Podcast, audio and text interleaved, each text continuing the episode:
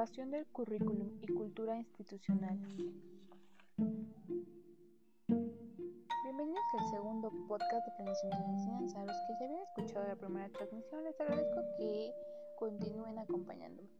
Para los nuevos, espero que estos podcasts de educación les sean útiles. Me presento, mi nombre es Carmen Cruz, estudio en la Universidad Pedagógica Nacional.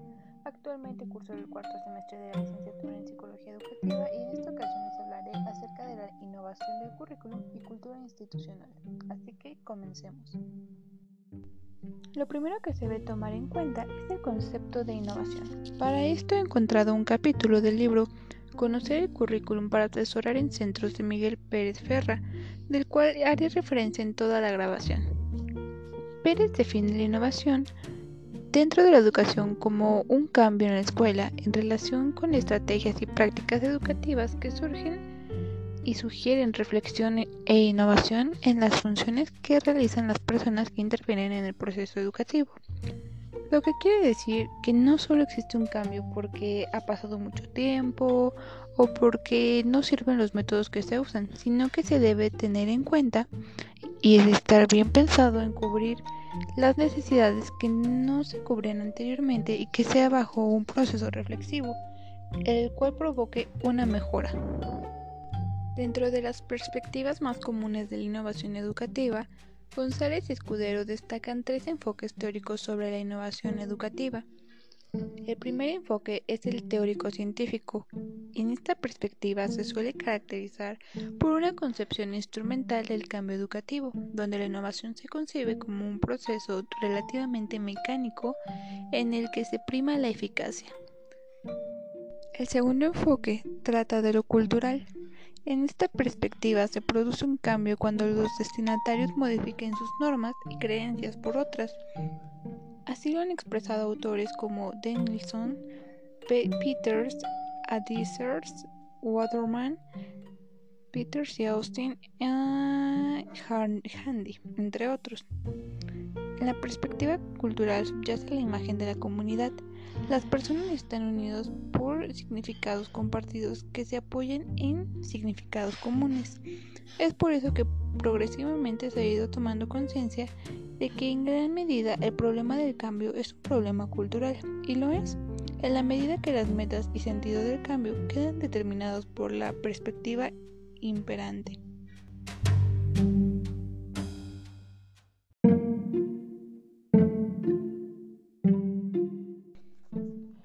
Por otro lado está el enfoque sociopolítico. Desde esta perspectiva política, la innovación es objeto de conflicto y compromisos entre distintos grupos. Cada grupo tiene sus propias metas e intereses, a menudo contrapuestos. Por lo que la cooperación es más problemática que auténtica, es decir, la cooperación ha de surgir del resultado de la negociación y del compromiso. Por otro lado, tenemos el currículum en acción. El currículum visto desde esta perspectiva de innovación supone prestar atención al aula, al mundo y a la experiencia de las personas, profesores y alumnos. La innovación del currículum tiene que ver con la emergencia y el desarrollo de nuevas ideas y conocimientos, tanto como profesores como por alumnos, que son los verdaderos protagonistas del desarrollo curricular. Y no olvidando el Centro Comunidad de Innovación, Pérez ha afirmado en este punto que la vida del aula, de los individuos y de los grupos que en ella se desarrollan, tiene formas diferentes de ser y diversos modos de manifestación en virtud de los intercambios e interacciones que se producen, tanto en la estructura de tareas académicas como en los modos de relación social que se establecen. Lo que quiere decir es que siempre existirán circunstancias diferentes dependiendo de dónde se encuentre el currículum, donde se esté desarrollando, es decir, cómo se está trabajando, en qué área y si está funcionando los modelos de relación social que se han preestablecido.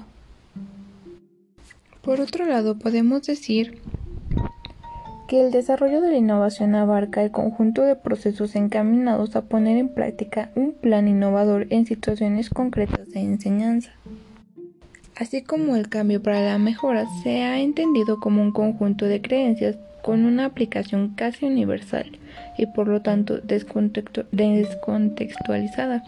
Es así que el maestro tiene una función mecánica de transmisor de un plan ya elaborado, de modo que la puesta en práctica de la innovación no es la fase fundamental en la medida en que implementada y discriminada por agentes externos al propio centro.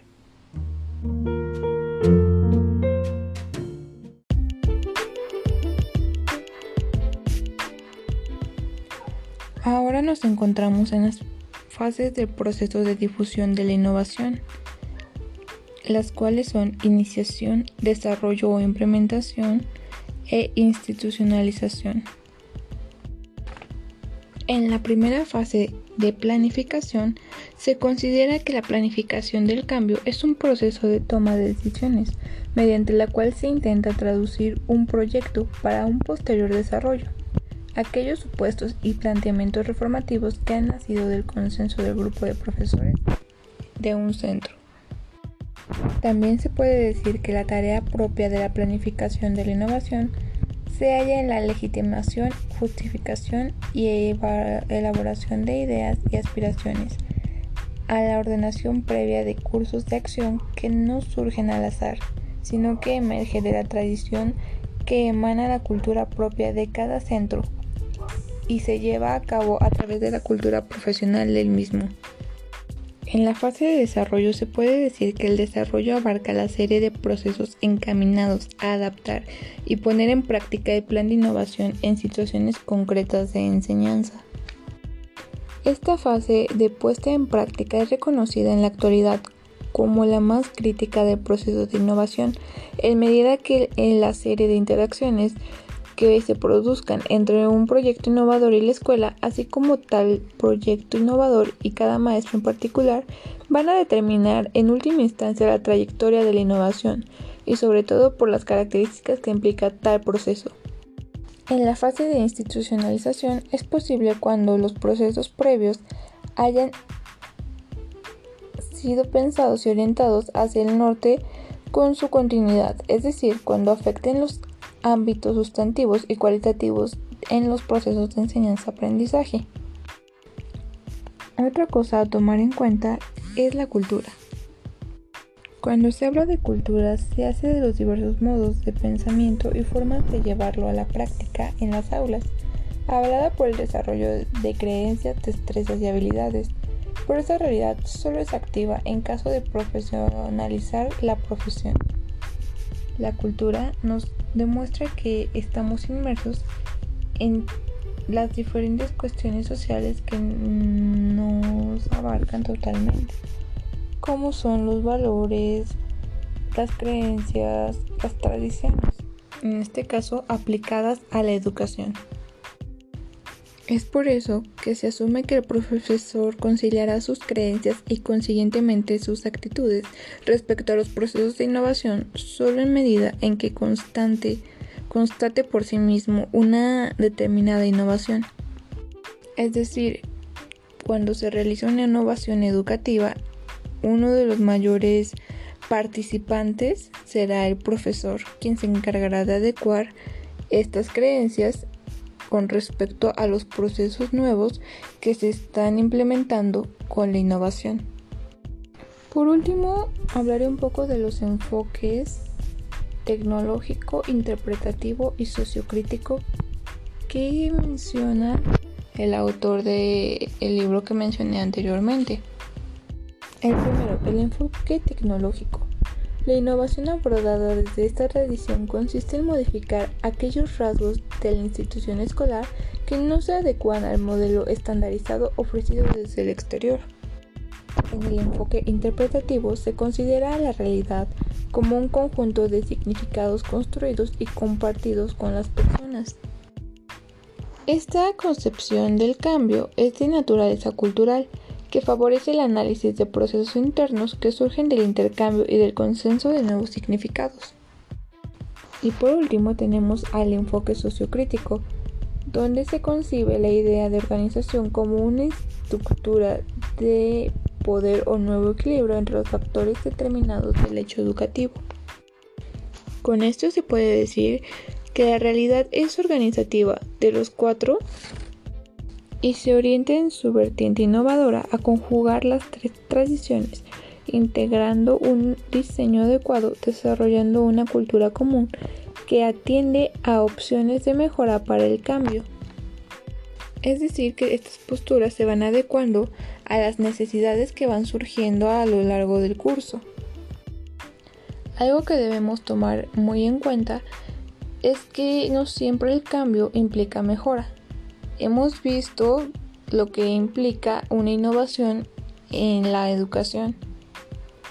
Pero hay que tener cuidado en qué vamos a utilizar y cómo lo vamos a hacer. Pues puede tener ciertas afectaciones a lo largo de la planeación que habíamos hecho, del desarrollo de las actividades que vamos a hacer y por último de las evaluaciones que lleguemos a tomar. Es por eso que es importante sí ir con la innovación, pero también tomar en cuenta si estamos innovando o solo estamos cambiando de alguna forma para no realizar una mejora.